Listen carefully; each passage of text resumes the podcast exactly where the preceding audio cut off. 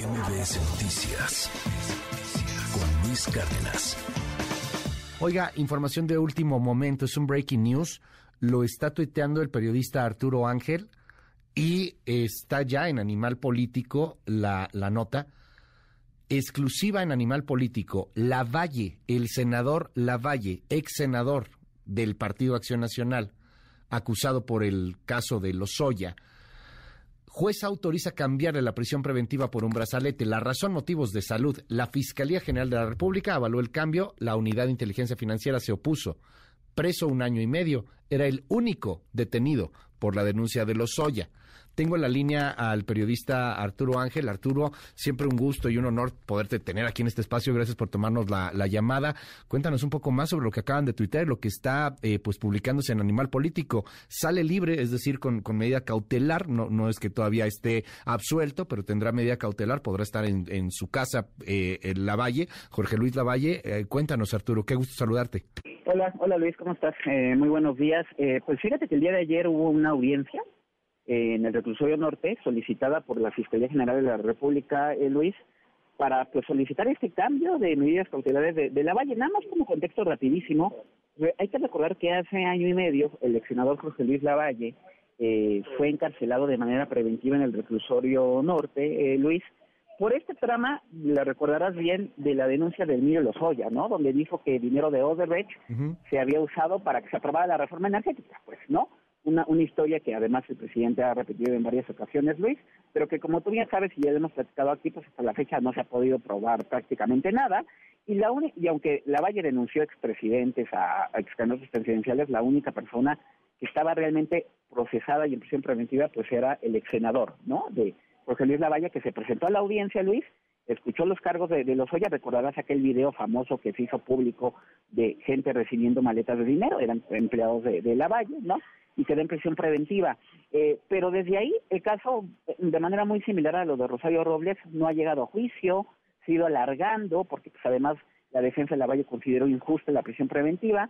Eh, y lo que sucedió finalmente esta, esta semana, Luis, es que eh, la, la, la defensa le dice a la fiscalía, el ex senador no tiene por qué estar en prisión, los delitos no ameritan prisión preventiva oficiosa, pero además tiene problemas de salud, tiene un tema de una hernia que le está causando alguna situación difícil, de problemas de males crónicos, y la Fiscalía Luis accede, eh, eso ahí sí pues no sabemos, cambia, al igual que ocurrió, ocurrió con Rosario, dice, bueno, está bien, avalamos la solicitud, le piden la audiencia al juez, Luis, que se realizó el día de ayer la audiencia, la Fiscalía le, le expone al juez, queremos solicitar el cambio de medida cautelar de Jorge Luis Lavalle por problemas de salud, la defensa nos lo solicitó, nosotros estamos de acuerdo. La unidad de inteligencia financiera, Luis, que eh, figura como coadyuvante, en este caso se opuso, pero como está el aval de la fiscalía, como es un motivo de salud, como los abogados eh, eh, lo pidieron, el juez lo autoriza, Luis, y es finalmente que se le va a cambiar por un brazalete electrónico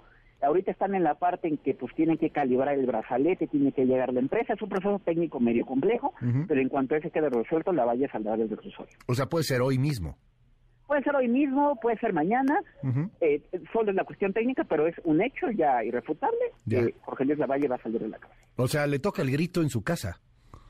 Posiblemente, pues el grito o el desfile, ¿no? El desfile militar, al militar que nunca, ¿no? Este, le va a tocar en su casa y pues el proceso seguirá, Luis. Eh, eh, al igual que el de Rosario, el de la Valle está en la parte en que se están presentando las pruebas, ¿no? Evidentemente la defensa de José Luis Lavalle ha encontrado muchos huecos en la historia de Emilio Lozoya, que, cosas que no se acreditan. Está difícil el caso, la verdad, este vamos a ver qué sucede, pero pues por lo pronto, para tranquilidad de él, digamos, y este pues va a salir en eh, va a salir de prisión. El que sigue encarcelado pues es, es Lozoya, por cierto, ¿no? Ese sigue en el reclusorio norte y hay que recordar que en noviembre se tendrá que definir si lo perdonan finalmente, si paga dinero o si ya va a juicio, Luis. Eh, y aquí se abren, se abren dos, eh, dos discusiones interesantes. Una, la de la prisión preventiva oficiosa, la prisión preventiva, está un año y medio, lleva un año y medio la Valle ahí en, en la cárcel, estuvo tres años Rosario también en la cárcel, Rosario Robles, y como, como lo señalan en una gran infografía, por cierto, en Animal Político, eh, pues la cantidad de personas en este país que están en prisión preventiva y que la mayor parte de ellas pues están eh, en situaciones de escasos recursos, eh, son, son pobres, no tienen para pagar un buen abogado, o eh, pues en otros casos son como, como la Valle, ¿no? Este, políticamente expuestos. Claro, totalmente. Y ahí, ahí, ahí se ha hablado en general de, de, de, y es el tema que está analizando la Corte, y creo que ante el proyecto no pasó, la mayoría de los ministros este, fueron muy claros en el tema de cómo se ha abusado de esa figura. No solo de la oficiosa, que es la que está discutiéndose, que tiene que quedar de alguna manera, tiene que ser reinterpretada, Luis, sino también de la justificada, entre comillas, ¿no? Porque se han justificado prisiones preventivas con argumentos que luego se terminan eh, se terminan cayendo. El tema que hemos hablado siempre es que alguien como Jorge Luis Lavalle, Luis, alguien como José Robles, pues tienen el respaldo económico político para combatir estas medidas. Y aún así, ve cuánto tiempo pasa y les cuesta. Toda la cantidad de gente que no tiene ni para pagar un abogado, que depende de abogados de oficio, que tienen 300 casos simultáneos, pues es gente que no tiene forma de salir de la cárcel, aunque sea injusta la manera en la que está presa. Claro, y, y la otra discusión que se abre, pues es también el caso de Lozoya, o sea, se está cayendo a pedazos, ¿no? Eh, Lozoya culpó a medio mundo sin ninguna prueba, sin nada, y, y pues este caso se le va cayendo cada vez más y más y más a la fiscalía, al parecer.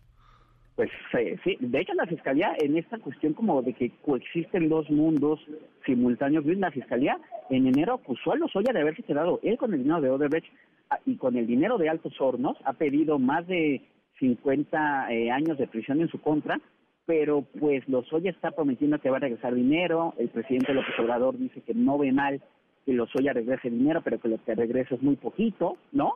Entonces, pues estamos en un impasse en que ni lo acaban de perdonar a Lozoya, ni se acaba de probar esta historia que se volvió muy popular de los sobornos, pero tampoco llegamos al juicio. Esperemos que en noviembre, Luis, eh, ya la jueza que dice el caso, eh, que lleva el caso, dijo, ya no podemos seguir en el limbo, ¿no? Tienen de aquí a noviembre para darme una resolución definitiva y vamos a ver qué pasa. Mil gracias, Arturo Ángel, te mando un abrazo, gracias por tomar la llamada esta mañana. Abrazo, Luis. Buenos días. MBS Noticias con Luis Cárdenas.